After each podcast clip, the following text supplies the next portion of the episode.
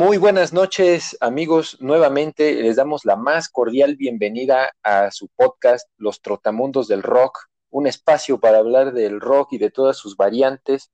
Hoy es 5 de julio de 2020 y estamos nuevamente con todo el gusto del mundo para saludarlos y para eh, brindarles un poco de, de nuestros gustos musicales Aquí estamos, su servidor Gerardo Mendoza, y también nos acompaña, como siempre, mi buen amigo Israel Ramírez, a quien saludo con todo el gusto, como siempre. ¿Qué tal, amigo? ¿Cómo estás? ¿Qué pasó, amigo? ¿Cómo están? Este, muy bien, muy bien. Otra vez, otra semana más, aquí hablándoles eh, de los mejores temas del rock, del alternativo y de todas sus, eh, pues todas sus este, variantes posibles. Y con otro tema, exactamente el mismo tema, la segunda parte de este programa de, estos discos, que no tienen desperdicio alguno, pero este, se nos hizo muy complicado, eso sí, este, he de juzgar, se nos hizo demasiado complicado este, exponer solamente dos discos por programa, por lo cual, este, pues creo que ahí, a ver si, si mi amigo Gerardo nos puede adelantar, que seguramente habrá otra parte.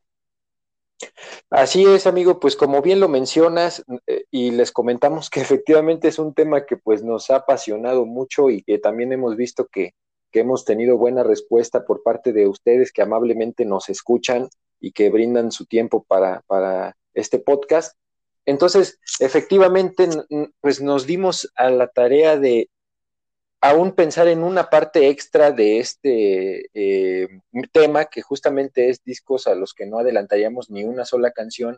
Entonces hoy les vamos a hablar de otros cuatro discos y también tenemos ya preparado un siguiente episodio, el de la próxima semana, como una tercera parte sobre este tema que, pues definitivamente, aún siendo tres o veinte o cincuenta programas que fueran de este tema, pues hay bastante de qué hablar y y eso es lo, bonito de la música que nos da para pues explayarnos un poco sobre todo lo que nos gusta, todo lo que nos apasiona y tratar de llevarles a ustedes algo de todo esto. Entonces, pues bueno, sin más preámbulo, vamos a, seguir con este tema. Y, bueno, pues ya que, como lo mencionaba nuestro amigo Israel, justamente en el episodio pasado recordarán que les hablamos de algunos discos que se encasillan en la vieja confiable, que es la de rock alternativo. Y pues para no variar, vamos a, seguir un poco con esa línea, al menos en este primer disco, porque ahora les voy a hablar de un disco de una banda que se llama Audio Slave. Y el disco tiene, tiene, ese mismo título, es un disco homónimo y es el primer disco de esta banda. Entonces, Audio Slave, ya entrando un poco en materia, es una banda que quizá algunos de ustedes sepan, es originaria de California, en Estados Unidos. Eh, y viene eh, formada, eh, bueno, se le maneja un tipo de concepto a estas bandas que son supergrupo, y es un concepto que se les da a las bandas que se originan de integrantes que vienen o de otras bandas o que han tenido ya alguna experiencia en la música para mí, este tema tendría, este título de supergrupo eh, eh, tendría que ser, yo creo que con integrantes que, te dan también como, o sea, es decir, no solo ya estuvieron en otras bandas, sino que te dan también la percepción de que pueden hacer grandes cosas si se juntan. O sea, no es lo mismo quizá meter a, integrantes X de una banda, por decirlo así, que si metes a integrantes importantes de una banda en otra y los juntas. Entonces eso como aficionado a la música, pues llama mucho la atención y te genera esa, esa idea de, ah, pues a lo mejor van a crear algo importante porque pues no son cualquiera. Entonces Audioslave recibió esa etiqueta de super banda justamente por eso, porque sus integrantes eran eh, pues originarios de, otras bandas. Y bueno, y, un poco también para, para abundar un poco en esto del, del concepto de supergrupo, no es algo reciente, es algo que tiene décadas y, bueno, incluso pues recordarán quizá los Traveling Wilburys, que era un supergrupo que, pues ese sí era un super, super grupazo, porque pues estaba George Harrison, estaba Bob Dylan, Roy Orbison, Jeff Lynne y Tom Petty, o sea, ese sí era, para que vean, ese sí era un supergrupo. Y, y también había otro, por ejemplo, Cream, donde estaba Eric Clapton, que pues Eric Clapton lo conocemos de muchísimos eh, facetas en muchas bandas y estaba también con Ginger, Ginger Baker, por ejemplo, que ya también era un músico que venía de tocar en otras bandas. En fin, no es un concepto nuevo, pero regresando al tema de este grupo que es Audioslave, eh, realmente es un supergrupo por, porque los integrantes son cuatro, que son Chris Cornell, Tom Morello, Tim Comerford y Brad Wilk. Pero aquí la particularidad que tienen es que realmente los tres integrantes, salvo Chris Cornell, el vocalista, eran parte de una banda que también fue muy famosa que se llama Rage Against the Machine. Y eh, se formaron justamente con, se complementaron, digamos, con Chris Cornell, hablando un poco del origen de la banda. Ahorita vamos a llegar al, disco, pero creo que es importante un poco el, el, contexto de la banda. Y pues buscaron algunos eh, vocalistas, una vez que, que, se, que salió de la banda Zack de la Rocha, que era el, vocalista de Rage Against the Machine, y pues entonces se pusieron a buscar algunos vocalistas, etcétera. Y pues finalmente un amigo ahí les recomendó que escucharan a Chris Cornell. Y pues Chris Cornell venía de otra banda que se llamaba Soundgarden, pero pues ahí ya, ya no estaba en realidad tan en la banda y pues buscaba también otras cosas y pues le propusieron que hiciera un casting con, con Tom Morello y pues el resto de la banda de Rage Against the Machine y pues, según lo narra Tom Morello, pues fue como una química inmediata y dijeron, no, pues sí, pues de aquí es Chris Cornell. Y empezaron a trabajar y grabaron este disco, ya entrando, digamos, al tema del disco en sí, que, eh, como les decíamos, es el primer disco de, la banda, grabaron tres en total, y este disco, desde mi punto de vista, a mí eh, se, me hace realmente muy bueno.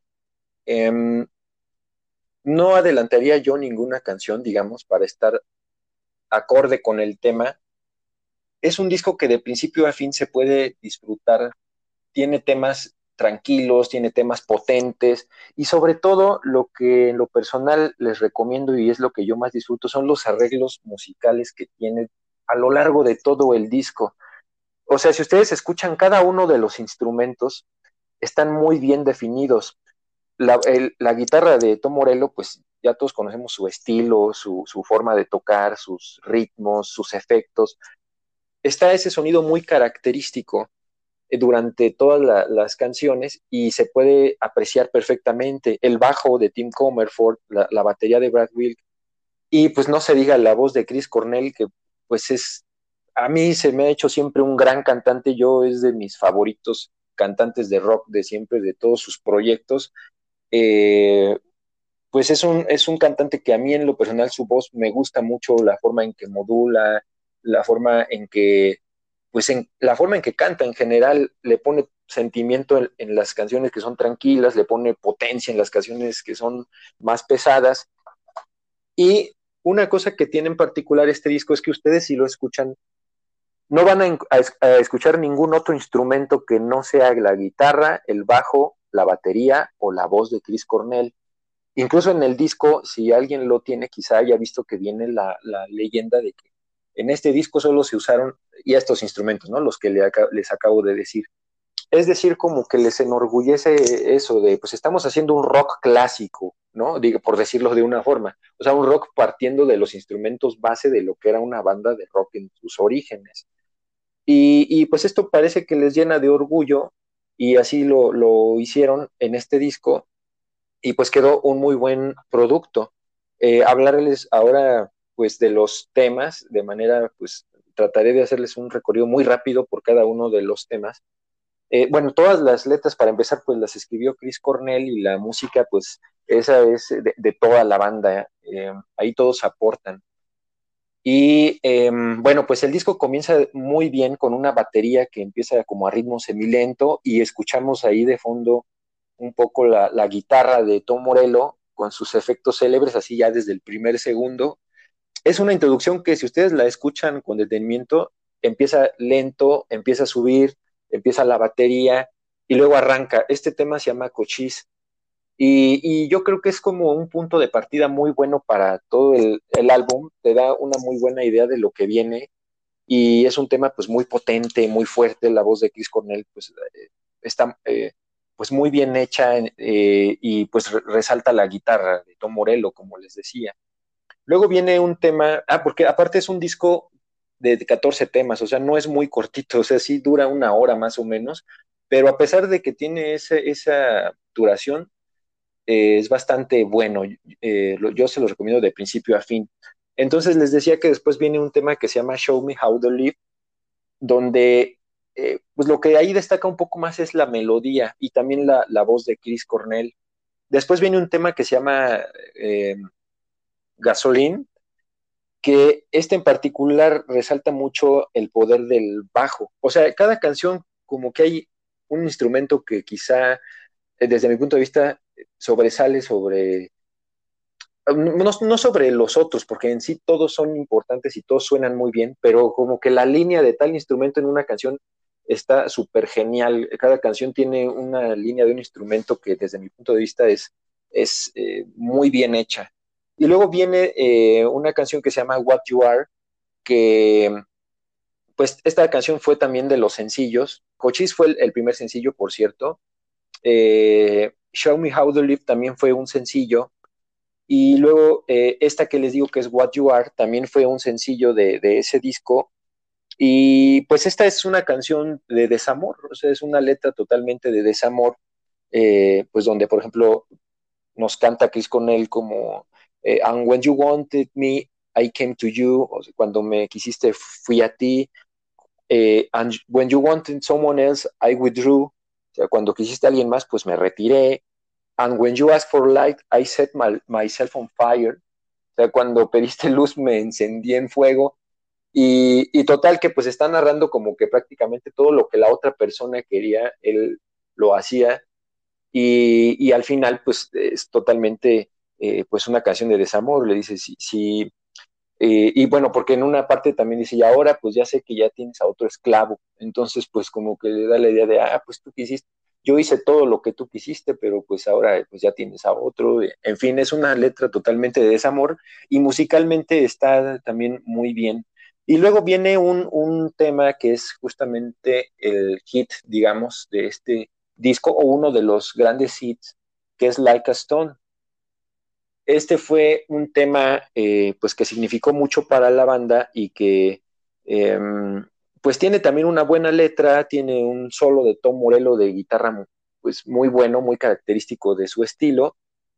Y pues bueno, después vienen otras canciones como Set Off y Shadow on the Sun, que eh, son un poco más potentes. O sea, Set Off, por ejemplo, es una canción que está llena de poder.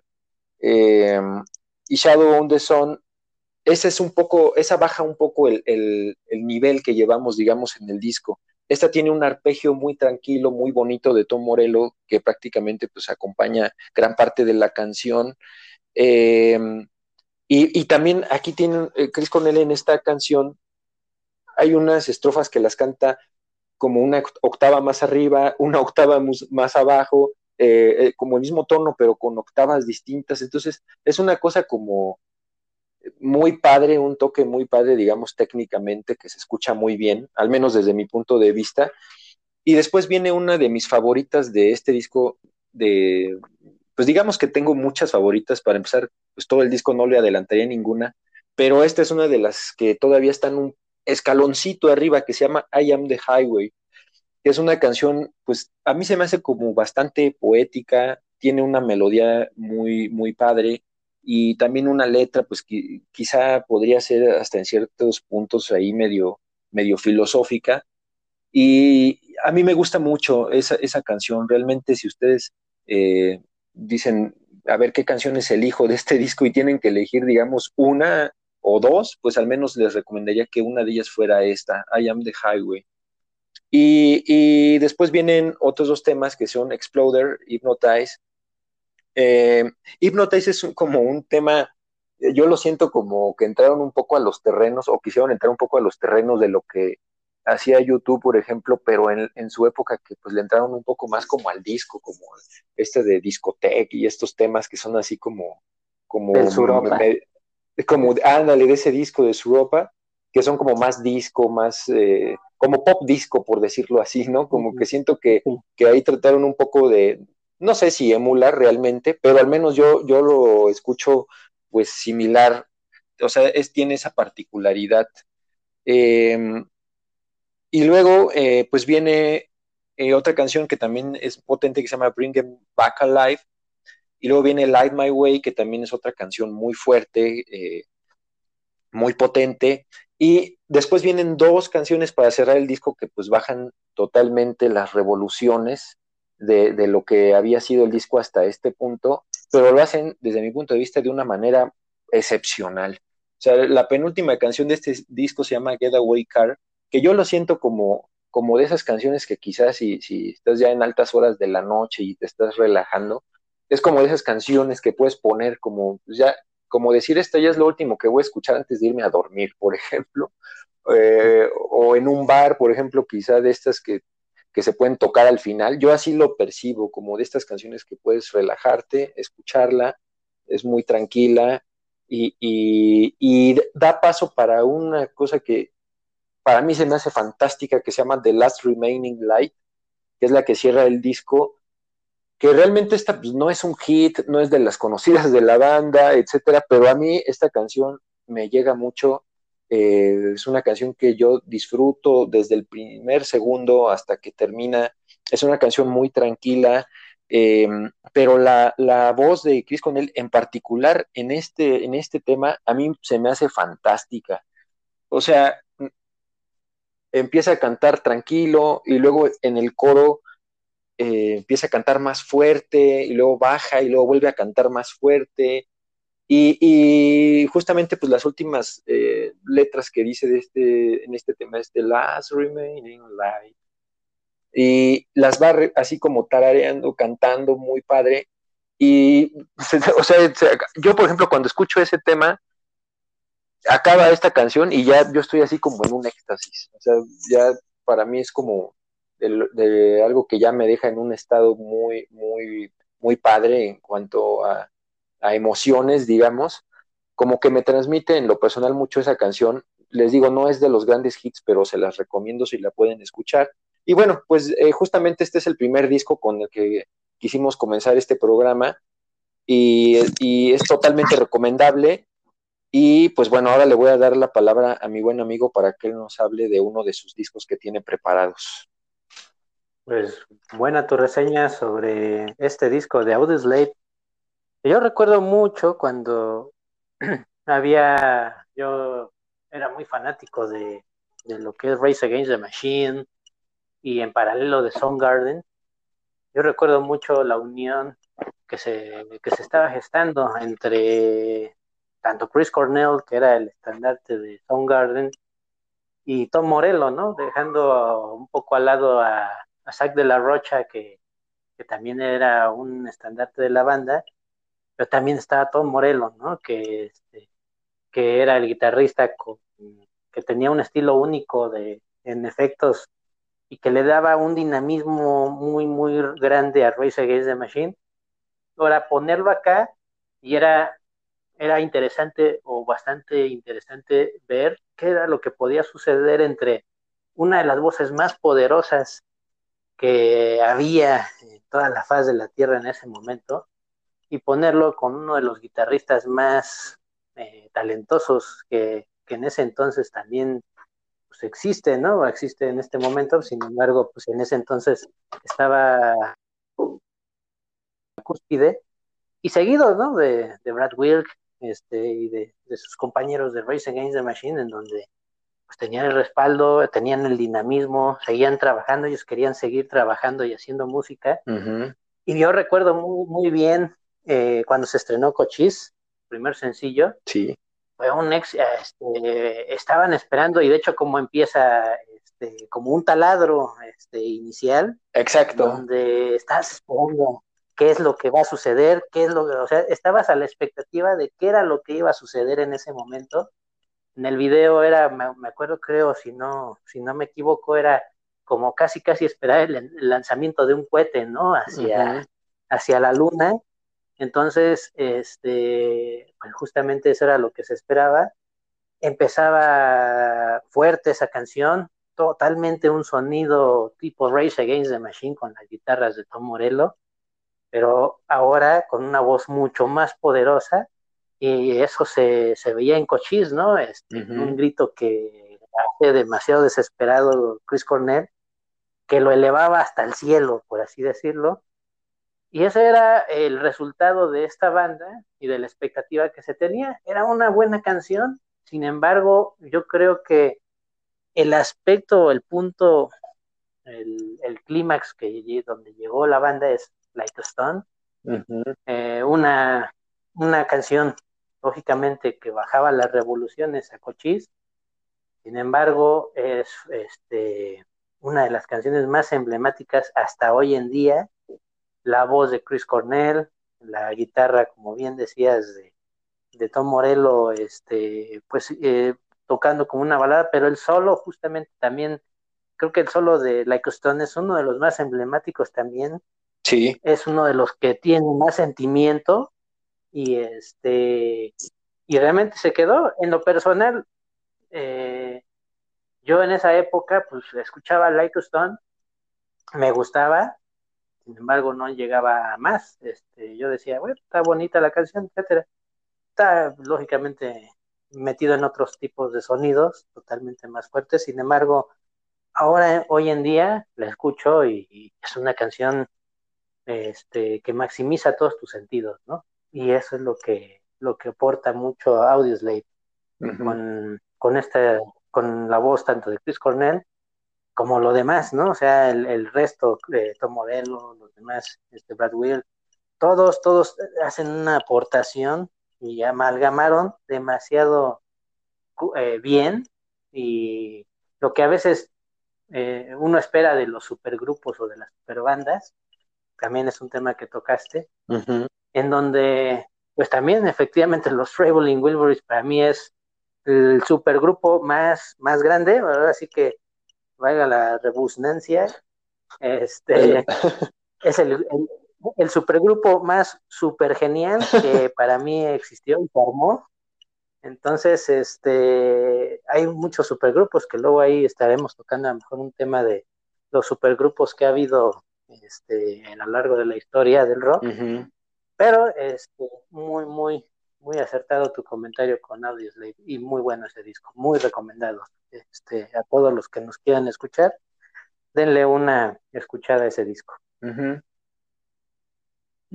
Y este, pues yo voy a traer o traigo otro disco, mi propia aportación, que es un disco que salió por ahí del año, me parece que es el 2002, sí, efectivamente, en agosto del 2002, este, bajo el sello de Interscope Records, aquella este, disquera que también se hiciera famosa por lanzar el Antichrist Superstar y varios discos de Marilyn Manson por ahí. Este, este fue lanzado un disco que de una banda también este, californiana, la cual, este, también ahí de Estados Unidos, la cual, pues su líder, este, pues se llama, este, mm, se me fue ahorita, Josh Home. Josh Home es el, es el líder de esta banda, el cual era un ex integrante de una banda de Stone Rock muy, muy, muy famosa para todos los, los, los que nos están escuchando y que que saben mucho de Stoner. Caius es una banda muy emblemática, pues justamente Josh, Josh Home, este, él forma un proyecto, porque realmente esta, esta banda fue un proyecto, este, porque él venía eh, eh, de, de Caius. Entonces, él lo que hace es forma este proyecto junto con otras eh, dos personas, entonces en eso eh, Joshua, Joshua Home este, crea junto con Nick Oliver y, este, y, Mark Lanigan forman Queens of the Stone Age. Entonces Queens of the Stone Age eh, lanza un primer disco, el cual pues pasó desapercibido, por así decirlo, y después de ahí lanzan en 2000 lo que es el Raider Art, que ese disco rompió muchos, muchas de las este, barreras que venían este, solamente tocando en Estados Unidos. Empezó a la gente a voltear a verlos con este de Raider Art, este, en la cual pues este venía un sencillo y de hecho ahí este pues, lo recordamos muy muy bien con su video porque en lo, personal era un video muy oscuro este el cual pues este recuerdo mucho que yo lo veía en MTV por ahí de las 2 de la mañana y siempre me quedaba a ver qué videos había y este era un video y una canción muy muy muy padre que se llamaba The Lost Art of Keeping a Secret. Este, esa canción te este, rompió muchas barreras, tanto este, en Estados Unidos como llegando aquí a México y en todo el mundo, pero este, pues no tenía el éxito que, masivo que, se esperaba. Era un buen disco, sin embargo, este, tenía que venir algo mejor, ¿no? Entonces en este viene el tercer disco de Queen of, uh, of the Stone Age, que precisamente es el que ahorita voy a hablar, que es Songs for the Deaf. Es un disco excepcional. Realmente, este, para mí, escuchar este disco mm, no, es, no es solamente escuchar un disco como cualquier otro, es vivir una experiencia única. Este, ¿Y a qué me refiero? Este disco en particular te hace eh, imaginarte que te subes a un coche, un coche de esos antiguos de los años posiblemente 60 este y pones un cassette y, o simplemente este pones la radio y vas por todo el desierto de Arizona este recorriéndolo con un calor sofocante sin embargo tienes ahí una radio que te acompaña este de esas cuando le cambiabas de perilla y empezaba a sonar el cambio entre estaciones. Este, esa es justamente la temática que él tiene.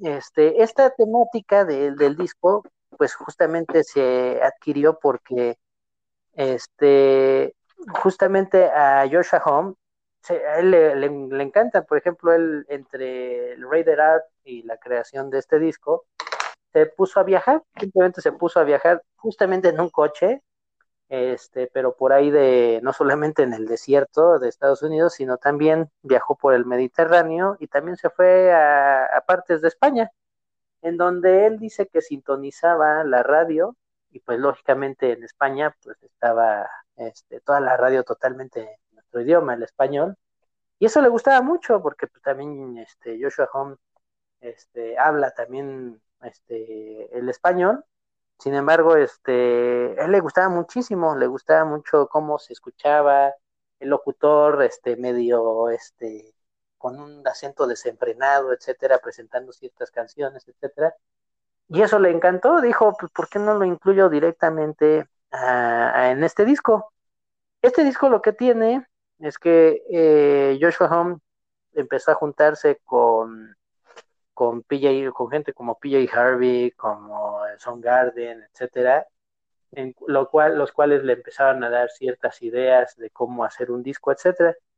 Sin embargo, la mezcla que empezó a gestarse dentro de este disco fue maravilloso. Primero, pues estaban los tres integrantes base, este, tanto Joshua Home como Nick Oliver y Mark Lanegan, como les dijimos, y este, ellos como tal este, empezaron a juntarse, pero dijeron, necesitamos un baterista.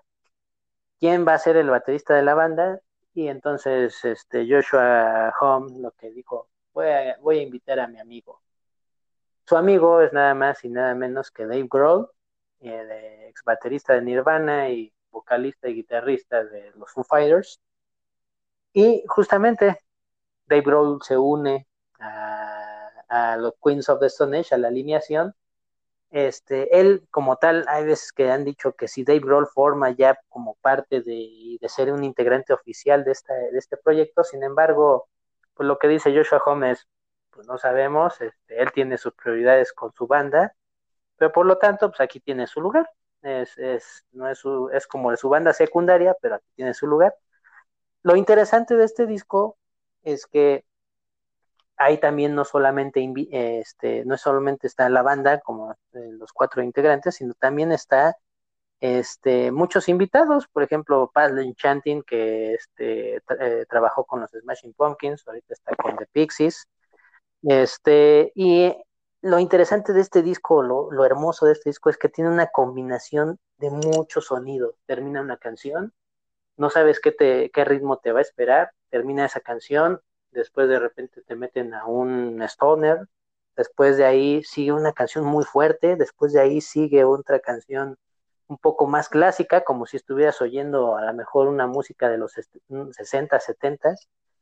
Entonces, eso es lo interesante, la variedad de estilos que hay dentro de, de, este, de este gran disco. Y por ejemplo, este, vamos a hablar de cada una de las canciones.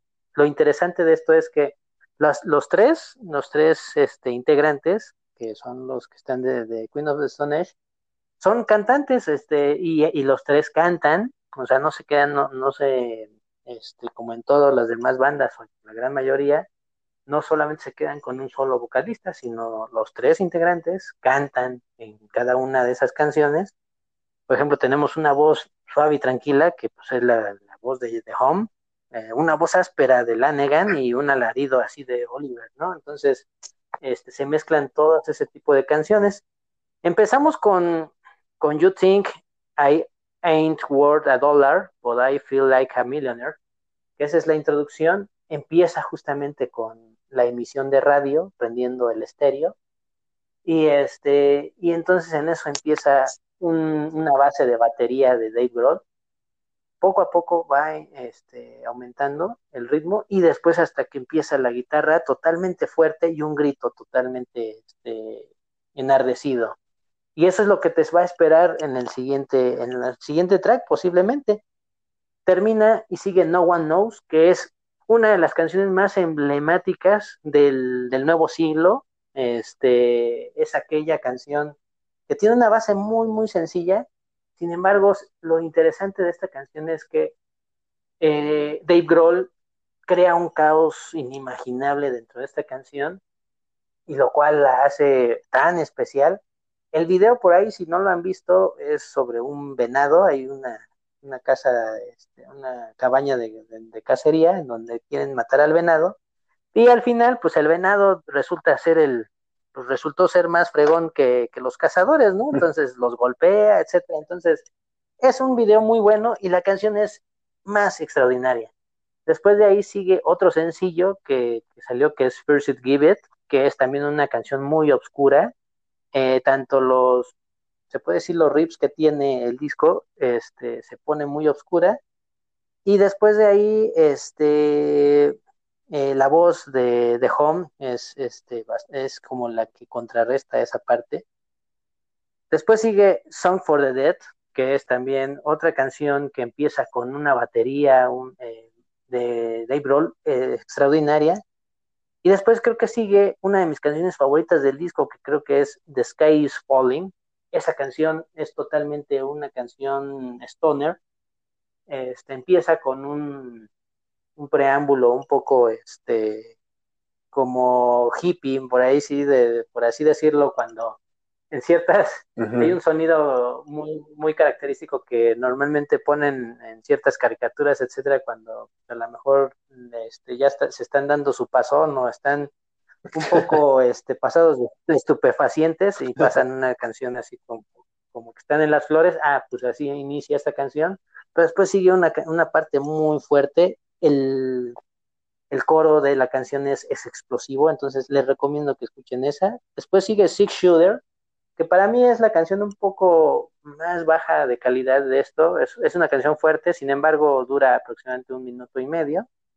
Hanging There, eh, Hanging Tree, perdón, este, este, esa también, esa canción, este, vale la pena mucho escuchar. Y después inicia otro, otro gran golpazo que es Go With the Flow. Es una canción que inicia con un solo inimaginable, este, realmente este, es una canción muy especial. La base de batería es, es, muy repetitiva, sin embargo, la canción como tal tiene una fuerza y una velocidad impresionante. Después sigue Gonna Leave You, Do It Again, God is in the Radio, que es una canción un poco distinta a las demás. Y después sigue Another Love Song, Song for the Deaf, y finalmente ellos lo ponen como una canción este, oculta, que es Mosquito Song. Mosquito Song es también una canción, eh, eh, también una balada rock, que se, lo puedo decir, muy, muy, muy buena. Concluye con ese disco, un disco que tiene 14 canciones incluyendo a Mosquito Song, pero es impresionante, dura aproximadamente también más de una hora, como, como el, disco anterior de Audioslave, y les recomiendo totalmente este disco. Es un considerado uno de los mejores discos del 2002, de la década, eh, del 2000 al 2010, y estuvo incluido dentro de los grandes de Billboard en ese entonces. Excelente, amigo. Pues sí, es definitivamente un disco eh, para, para tenerlo en cuenta, para escucharlo, y pues muy buena tu, tu, reseña, tu descripción de cada uno de los temas y, y pues lo que nos hablaste de la banda. Y, y pues bueno, el siguiente disco de, del que yo quisiera hablarles en este programa, pues hasta ahora habrán notado que hemos metido pues solo discos de, eh, pues en inglés, de, de bandas que cantan en inglés. Entonces, pues ahora, por si alguno de ustedes estaba pensando, bueno, ¿y estos amigos por qué no ponen nada en, español o, qué está pasando, no?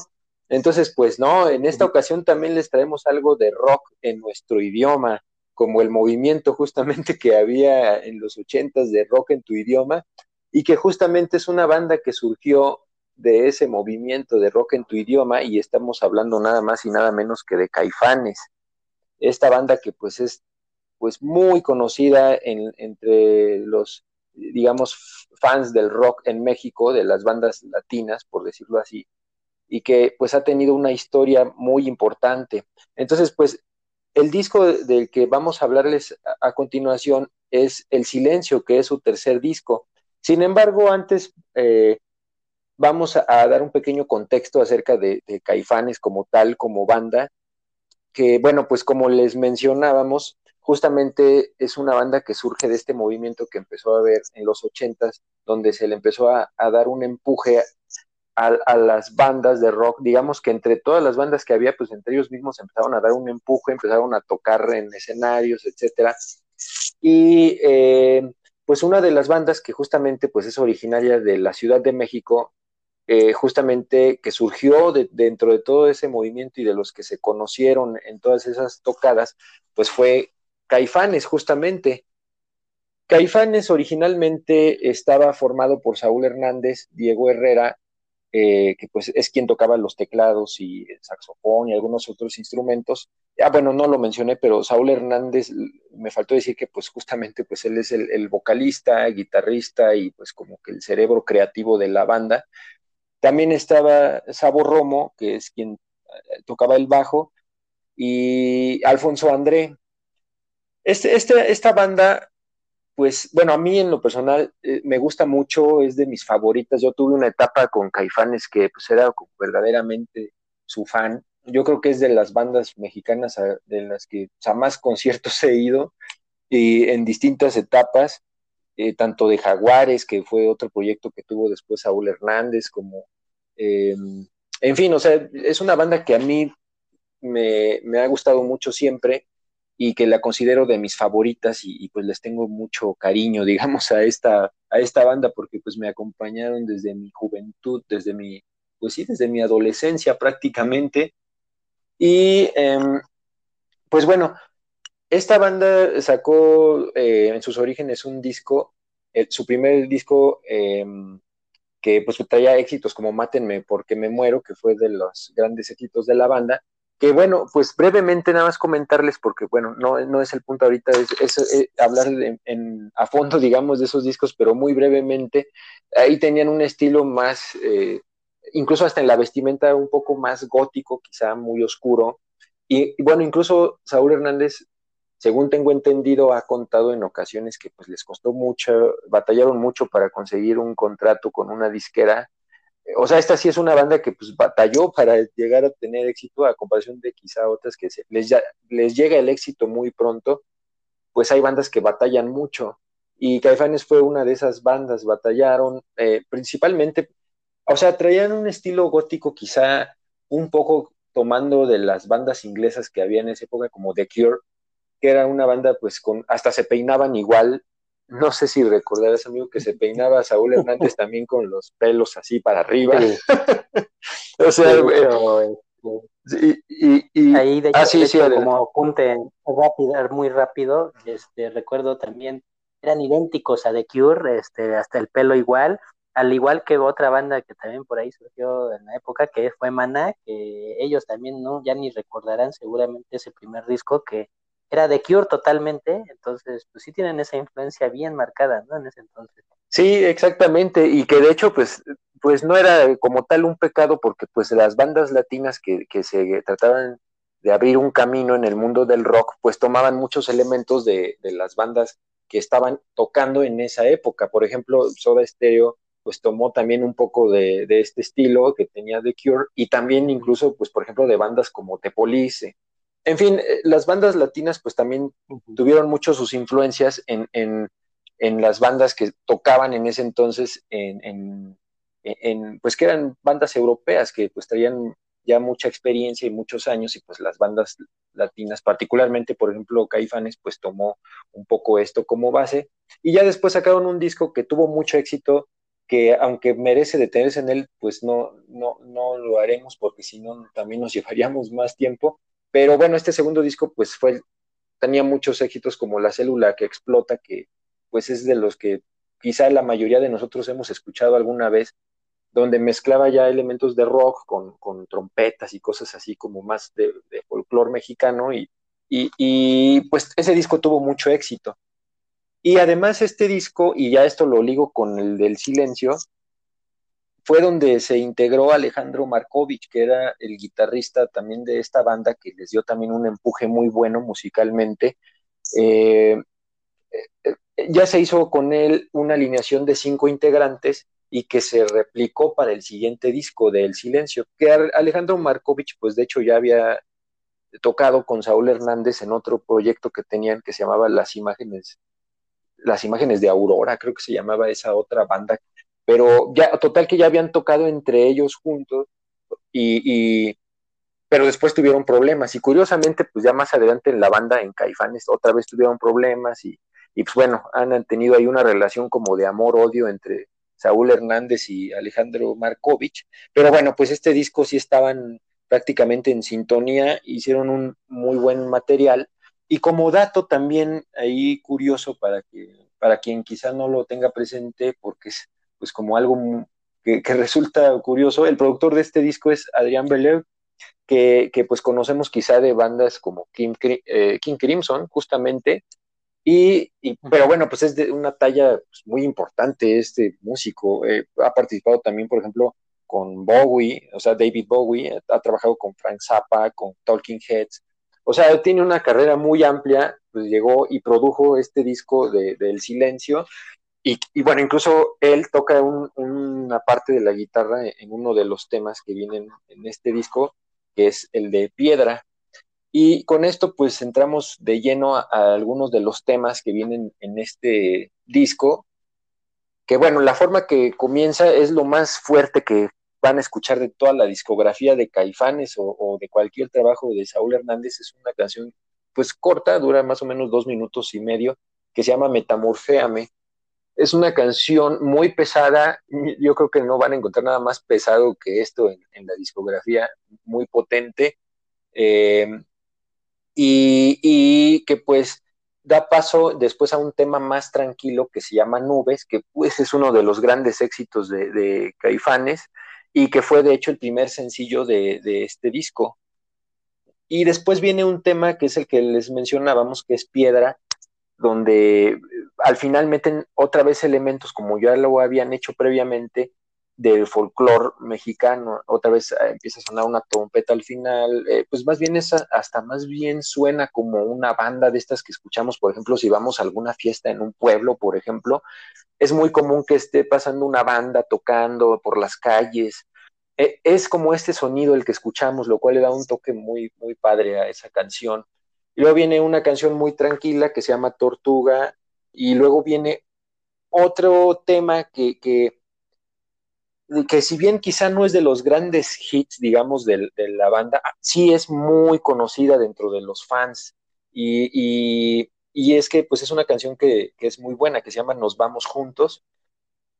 Pues aquí lo que, lo que podría decir, digamos, hasta lo que llevamos de este disco, es que la voz de Saúl Hernández, yo siento que en la etapa de Caifanes, en el disco 2, que fue el que se conoce como El Diablito, este y el siguiente, que fue El Nervio del Volcán, yo siento que vocalmente era la mejor etapa de, de Saúl Hernández.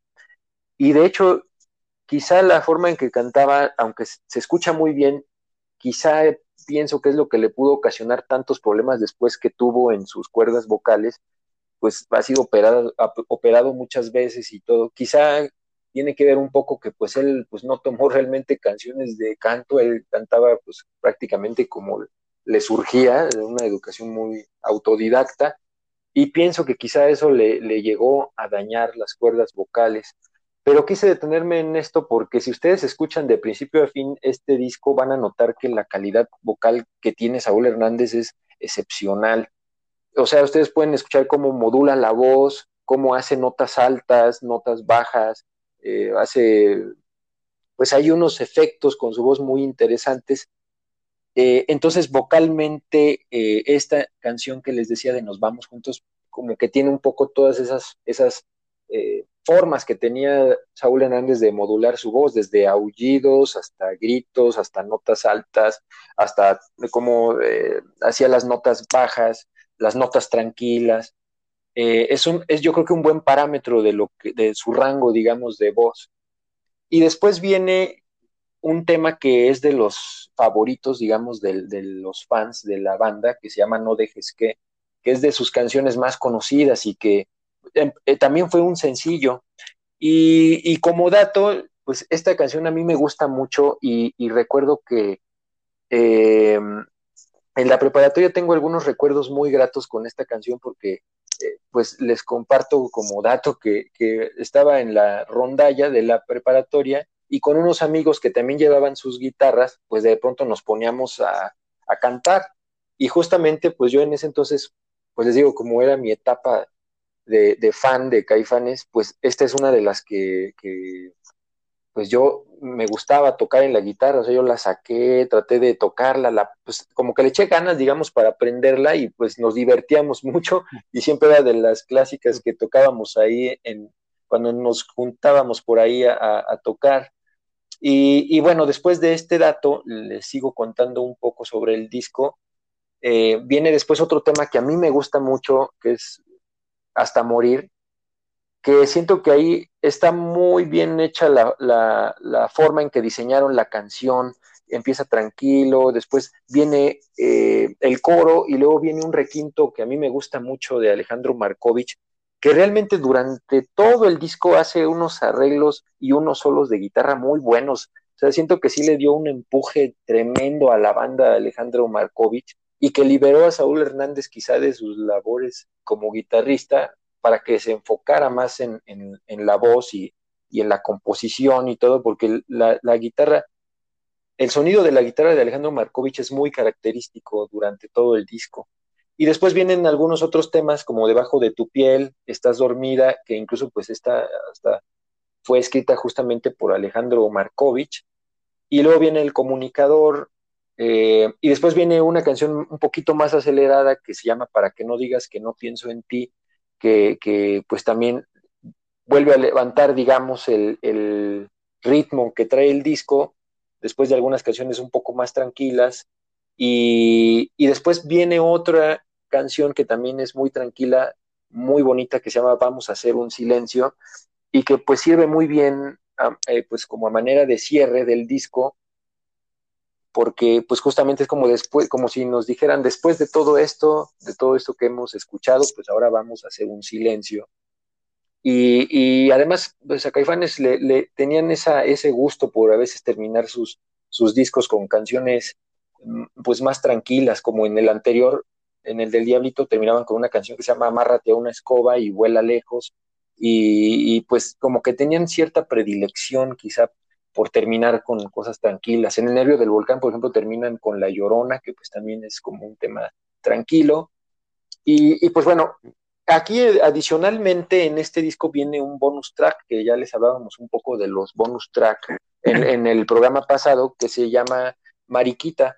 Y es un tema que, si ustedes lo escuchan, es un eh, estilo, digamos, como de jarocho, eh, pues sí, como un son jarocho, como un estilo eh, pues de la música folclórica veracruzana. Y, pues está curioso que, a mí se me hace muy interesante que, siempre Caifanes ha tenido esos coqueteos con la música folclórica desde pues sus primeras grabaciones con La Negra Tomasa, por ejemplo, eh, y después pues estos, estos temas de los que pues les hemos hablado. Entonces yo creo que en conjunto, viendo el disco, eh, yo siento desde mi muy particular opinión que sí es de los grandes discos del rock en español, particularmente eh, del rock mexicano, pues ni se diga, pero si lo comparamos con todos los discos de rock en español, al menos los de los ochentas, noventas, es decir, todo ese movimiento de rock latino, yo sin problema sí lo pondría entre los mejores de todas las bandas de cualquier país, de Argentina, que pues, tiene muchísimas bandas como pues eh, Soda Stereo, que ya los mencionamos, pues ni se diga es de los grandes exponentes. Pero en fin, pasando por cualquier banda que, quieran, los tres, por ejemplo, eh, pues, pues, no sé, o sea, cualquier banda, Fobia, eh, Maldita Vecindad, eh, o sea, sin problema yo este disco lo pondría entre los primeros, eh, así como una selección, digamos, especial de los mejores discos del rock en español. Sin duda yo pondría este y por eso se los recomiendo mucho. Quizá ya lo hayan escuchado o si no, se los recomiendo. Es un disco desde mi punto de vista clave, eh, también por el empuje que le dio a otras bandas de rock en español que venían ahí empujando. Entonces, pues es muy recomendable espero que, puedan quizá encontrar algo que les guste, pero bueno, pues ese, es el disco del cual queríamos comentarles ahora de rock en nuestro idioma. Y pues bueno, ahora le paso nuevamente la palabra a mi amigo para si tiene algún comentario sobre esto y pues para que nos hable de, del último disco de, con el cual vamos a cerrar este programa. Pues muchas gracias, amigo. Eh, también cabe mencionar que, Caifanes fue un, uno de los grandes exponentes, o ha sido uno de los grandes exponentes dentro del rock eh, nacional. Recuerdo mucho eh, ese movimiento de rock en tu idioma que mencionaste, el cual salió una bandada de, bandas, este, pero con una enorme calidad musical. Ya háblese de Caifanes, de Soda, de pues este, ¿cómo se llama esta?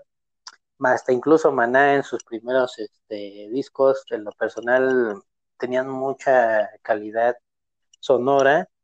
Sí. Este, venía, me acuerdo también de un, de un disco doble que venía de rock en tu idioma, donde venían pues no solamente bandas nacionales, sino este, latinoamericanas, toda la, la parte de Soda Stereo, de este de otra infinidad de bandas ahí, este, inclusive hasta españolas, me acuerdo también La Unión, etcétera, que todos surgían en, ese entonces, en donde era una calidad musical espectacular. O sea, si a ti te gustaba o estabas enfocada este, en, en, un, en un solo, no sé, en rock en inglés, etcétera, tenlo por seguro que volteabas a ver a las bandas este, nacionales y también este, hispanohablantes, y volteabas y por lo menos te gustaban varias canciones de esas, de esas bandas, e, e incluido yo, ¿no? O sea, este,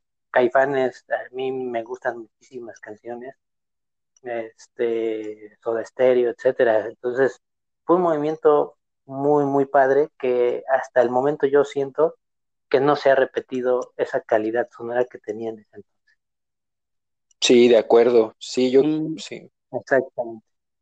Sí, adelante, amigo. Ah, no, sí, perdón, amigo, solo, solo justamente pues iba a comentar que estoy de acuerdo contigo, que fue un movimiento muy, muy importante eh, para, para, el país y para el rock en general de Latinoamérica. Y sí, concuerdo totalmente. Yo creo que al menos en cuanto a rock mexicano y pensando y considerando que, que pues ha habido bandas eh, de esa época hacia acá que, que, son buenas, también coincido en que, que no han tenido, digamos, esa, esa pues eh, ese empuje que traían esas bandas que, que, dieron lugar a ese movimiento. Y no es quizá por, no se trata de demeritar o algo a las, a las bandas, eh, porque pues, hay bandas buenas también actualmente, pero, pero sí, yo creo que no se ha repetido un movimiento como tal de tantas bandas de tantos países empujando hacia un mismo objetivo. Efectivamente, amigo. Eso estoy totalmente de acuerdo. Muy bien, pues adelante, amigo, pues, pues continúa, por favor. Perfecto. Este, pues no, de aquí nos vamos de México, nos vamos a Suecia eh, de volada porque este voy a hablarles justamente de un disco que es maravilloso sin duda, este, el cual tiene nombre en español. Este, eso es lo raro de que haya una banda sueca, sobre todo, que tenga un nombre de su disco o que haya bautizado su nombre este, en español. estoy hablando del Gran Turismo, de una banda sueca que se llama The Cardigans, que hagamos un paréntesis, The Cardigans era una banda este, considerada como pop totalmente, este, con su disco, por ejemplo, Emmerdale, que en 1994 ellos salieron este, y, y lanzaron su primer disco, Después ya siguió Live en, el año siguiente, que es 1995, y después lanzaron su tercer disco que, se llama First Band of the Moon, este, la cual, o el, este disco trae esa canción, este, pues que la incluye en todos los, en todos los este, soundtracks y películas pues de corte romántico, que se llama Loveful, aquella canción que este, hasta la voz de Nina Persson era Love me, love me, love me. O sea, era demasiado este, melosa para ser verdad. Sin embargo, eh, con este Gran Turismo cambiaron, cambiaron totalmente su sonido, este, haciendo olvidar canciones como Carnival, como esta misma Loveful. Su sonido fue mucho más oscuro, eh, directamente del pop se fueron directamente a lo que es el rock, el rock, el rock indie, el alternativo, y lanzan este disco en el año de 1998 como cuarto disco, pero los, los catapultó este, ya como no como una banda que fuera solamente de, un éxito como Loveful, que ahí tenían el estandarte, sino realmente era una banda que tenía una calidad inimaginable y lo demostraron con este, con este disco, que fue su cuarto, el cual vendió 3 millones de copias en todo el mundo. Este, y este, este disco lo, lo lanzaron a través de una disquera que se llama Stockholm Records, que es una compañía de, de una disquera muy famosa que se llama Polygram.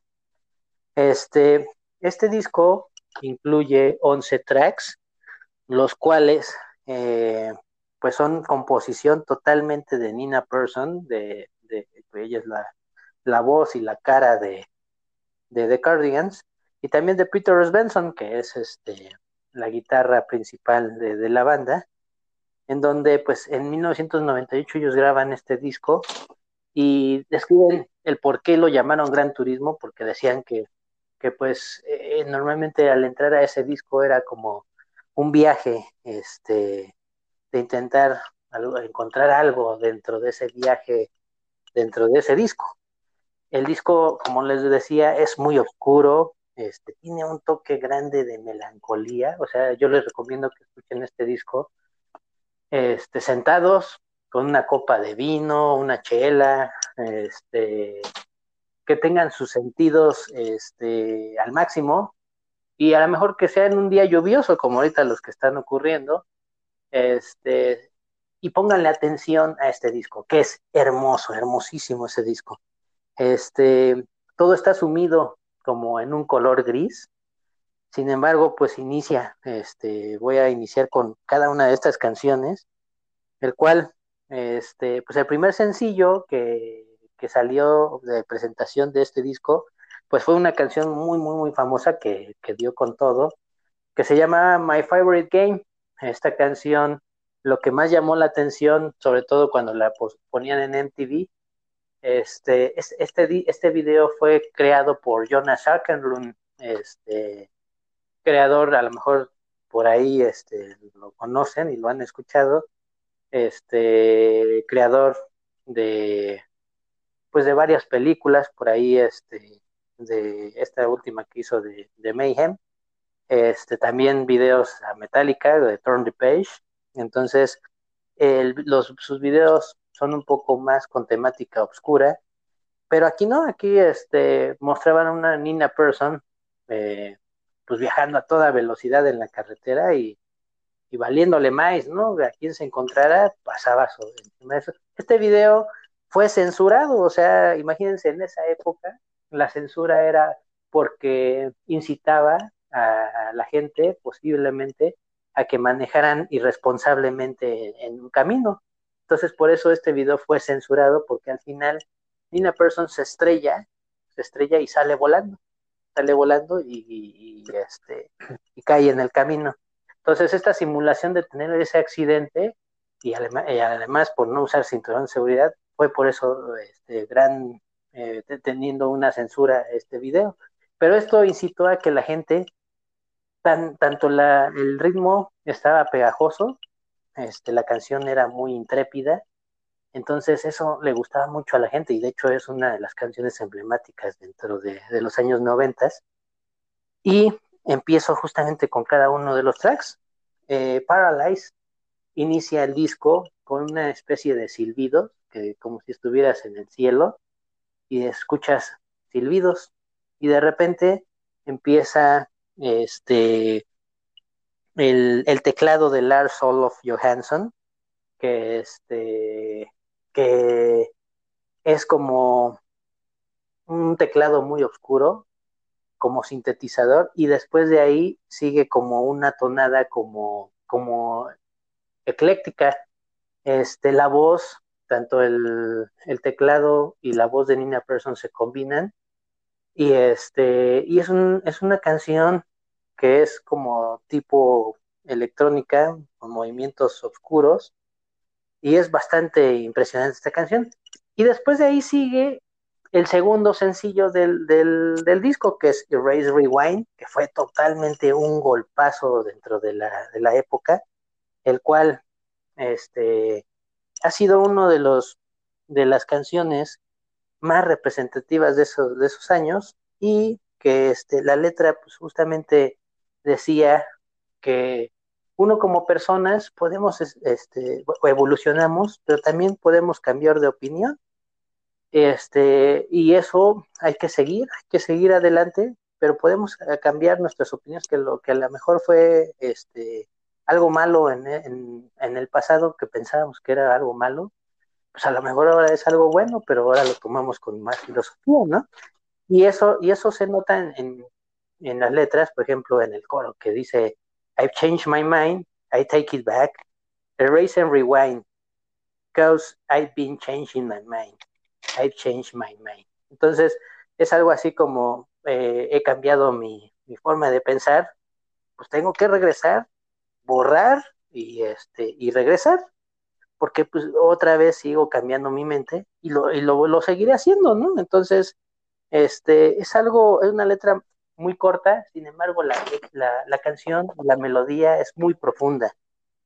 Después de ahí sigue Explode, que también es este, un, eh, la gran mayoría de, las, de estas canciones este, empatan mucho con la calidad vocal de Nina Persson, la lleva más allá, este, es como si si ya estuvieras a veces, este, me imaginaba luego a veces que estás muerto y el camino hacia, hacia el cielo o hacia algún lado, este, ve, este tipo de canciones, ¿no? Como Explode.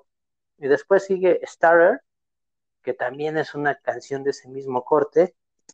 Y después sigue el tercer sencillo de este disco que salió, que se llama Hanging Around, que empieza también con ciertos cortes, pero al final terminan con un solo de guitarra este, pues no tan elaborado, lógicamente, como, como en otros este, tipos solos Megadeth, etcétera, lógicamente, pero este, pero sí es un solo que bastante rompía con esos esquemas que, que este que tenía de Cardigans como una banda pop, pero que ahora se pasaban directamente al rock. Y es un, es un, es un solo que realmente queda muy bien en esa canción. Después de ahí sigue Higher, que también es una canción que te va llevando lentamente, este, hasta con unos coros ahí de, chicas, etcétera, que también te tranquilizan totalmente. Este, y después sigue Marble Hill, que para mí es una de las canciones más impresionantes de este disco. Este, tiene un, una parte de, de, batería y después otra vez Lars Olof Johansson en los teclados empieza a llevar este, esta melodía eh, con el ritmo también de la voz de, Nina Persson. Entonces es una canción espectacular. Y después de ahí sigue My First Game, que es lo que les mencioné en la primera instancia. Después sigue Do You Believe, que también es una canción eh, melodiosa, este, también un poco más alegre que, que, las demás.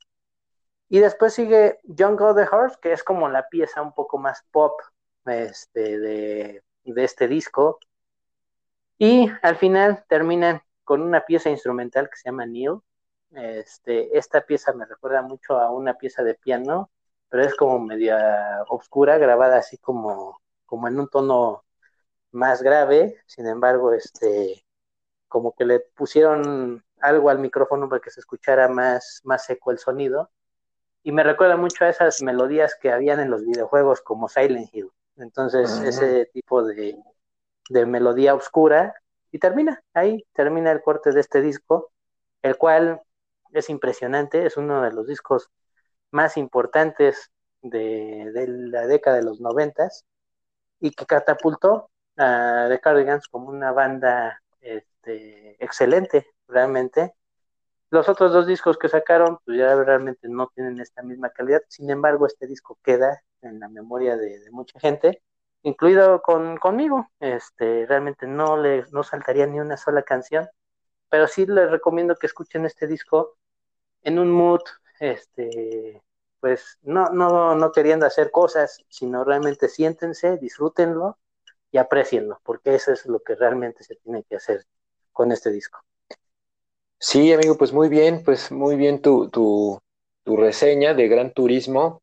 Y, y, pues sí, efectivamente, pues es un disco que quizá no tiene como los grandes, eh, digamos, reflectores como algún otro disco quizá, pero es sí también coincido en que es muy bueno, o sea, es de esos discos que quizá por alguna razón eh, el reflector, digamos, eh, mundial, pues como que injustamente no, no les llega a, a, a, la magnitud en que tendría que llegarles, porque pues eh, es un disco que, que quizá no, no tuvo en su momento las mejores reseñas, pero yo coincido totalmente contigo. O, tuvo como reseñas mezcladas, ¿no? De, algunos eran muy buenas, otras pues no tanto.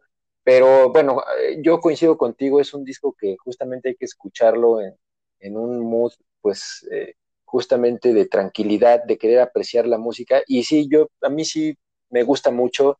Yo soy de, de, de ese lado, digamos, de las críticas positivas que tuvo, de, de porque también es un disco que, que, que disfruto y que me gusta y que en general, pues incluso la banda en sí de Cardigans a mí es una banda que, que, que me agrada bastante desde sus grabaciones que eran más pop o pop rock, uh -huh. pues también me gusta esa fase, esa faceta, digamos, de la banda. Por ejemplo, Carnival a mí se me hace una canción pues muy, muy padre, como muy buena. Y, y, bueno, en general, pues es una banda que a mí me gusta y, y que este disco es muy bueno y yo coincido totalmente con mi gran amigo, no le adelantaría ninguna canción. Y bueno, amigos, pues eh, con esto hemos llegado al, al final de este episodio. Eh, antes de terminar, quisiéramos a, a compartir con ustedes eh, un par de, datos. Ya tenemos una cuenta de correo pa para pues estar ahí en contacto por si gustan enviarnos sus comentarios, eh, recomendaciones, eh, saludos, cualquier cosa que quieran, ya tenemos una cuenta de correo que se la vamos a dar a continuación, que es trotamundosdelrock.gmail.com. Va de nuevo, es la, la cuenta trotamundosdelrock.gmail.com. Entonces estamos ahí a sus órdenes, vamos a estar revisando sus correos eh, con todo el gusto y pues estar al tanto ahí de lo que nos puedan comentar y, de lo que piensen del programa. Eh, en fin, pues estamos ahí eh, para cualquier cosa que gusten comentar. Y también queremos compartir con ustedes que tenemos la idea de acompañar este podcast con una playlist justamente en Spotify, donde vamos a ir poniendo algunos temas de, los discos de los que les vamos hablando. Entonces vamos a dejar el enlace de la playlist en, la descripción del podcast por si gustan explorar algunos temas de estos discos que vamos a incluir ahí, pues lo, puedan hacer y, y, bueno, pues al final la idea es que exploren lo que les pueda llamar la atención, lo que les interese y, y si algo les agrada, pues pueden profundizar y, pues es bastante fácil ahora ya con estas plataformas que tenemos en streaming, podemos conocer muy fácilmente acerca de bandas, escucharlas. Entonces, bueno, esas son las noticias que, les teníamos y, bueno, pues ah, eh, se nos acaba el tiempo, pero pues solo para agradecerles el tiempo, eh, muchas gracias por estar al tanto de nuestro podcast y pues la siguiente semana les vamos a traer una tercera parte de este tema de discos a los que no adelantaríamos ninguna canción. Entonces, pues muchas gracias a todos. Muchas gracias, amigo. Eh, ¿Algo que quieras agregar antes de finalizar? Sí, claro, este, nada más también ahí agregando, este, primero agradeciendo a todos por escucharnos, por tolerarnos durante más de este, una hora escuchando nuestras voces, y, pero es con la mejor intención de que se puedan llevar algún material que a lo mejor no lo han escuchado y que pueden darle una oportunidad, como dice mi amigo Gerardo, denle una oportunidad a estos discos. No se van a arrepentir seguramente, alguno de estos se les va a pegar y van a decir, qué buenos discos, qué buenas recomendaciones. Como tal, no somos los maestros especialistas, etcétera, cada quien tiene sus gustos, pero seguramente alguno, este, esta recomendación les va a ser de su agrado. También hay una noticia muy grande que es ya estamos en Spotify, el streaming ya también está en la plataforma de Spotify, entonces, por lo tanto, ahí también ya denle seguir. Estamos también a sus órdenes en el grupo de Starway to Hell. Y pues ahí les mando un saludo a todos nuestros cuates que, nos siempre, cada capítulo nos escuchan ahí, por ejemplo, a mi gran cuate Guillermo Hinojosa, alias el Braulio. Ahí un saludo y abrazo también. Saludos, saludos al buen Braulio. Así es, entonces a todos nuestros cuates, a Leslie, a, todos ellos, muchas gracias eh, por el apoyo. Mi papá también por ahí que todo está. Muchas gracias a todos por ellos. Son nuestros primeros fans, entonces este queremos tener llegar a más gente y compartirles con ustedes en esta parte. Y adelante nada más es ese correo que nos acaba de mandar, este, les acaba de dar nuestro gran amigo Gerardo mándenos sugerencias, cartas bomba, este, lo que quieran. al fin son electrónicas. Eh, al fin son electrónicas, entonces ahí mándenos sus recomendaciones, sus sugerencias. Este, estamos aquí también para crecer y hacer este programa aún mejor para tenerlos eh, con el gusto de ustedes para siempre. Aquí, amigo. Así es, totalmente, totalmente, totalmente de acuerdo con, lo que dice eh, nuestro buen amigo me uno muchísimo y totalmente a esos agradecimientos. Eh, pues justamente, como bien dice Israel, no somos expertos, pero quisiéramos transmitirles algo de todo lo que nos gusta, esperando que algo también ustedes puedan encontrar que les guste. Y, así es esto del mundo de la música. Una cosa quizá nos va llevando a la otra. Es un mundo maravilloso, el cual les invitamos a descubrir y a disfrutar y, pues gracias también justamente a todas las personas que nos escuchan. Y pues bueno, estén al tanto de nuestras redes, de nuestro correo, ya ahí vamos a ir actualizándoles algunos datos eh, cada semana de, de, de todas estas cuestiones, pero pues ahí estamos y muchas gracias totales, como decía el buen Gustavo Cerati. Entonces, pues bueno, hasta la próxima amigos. Hasta la próxima amigos.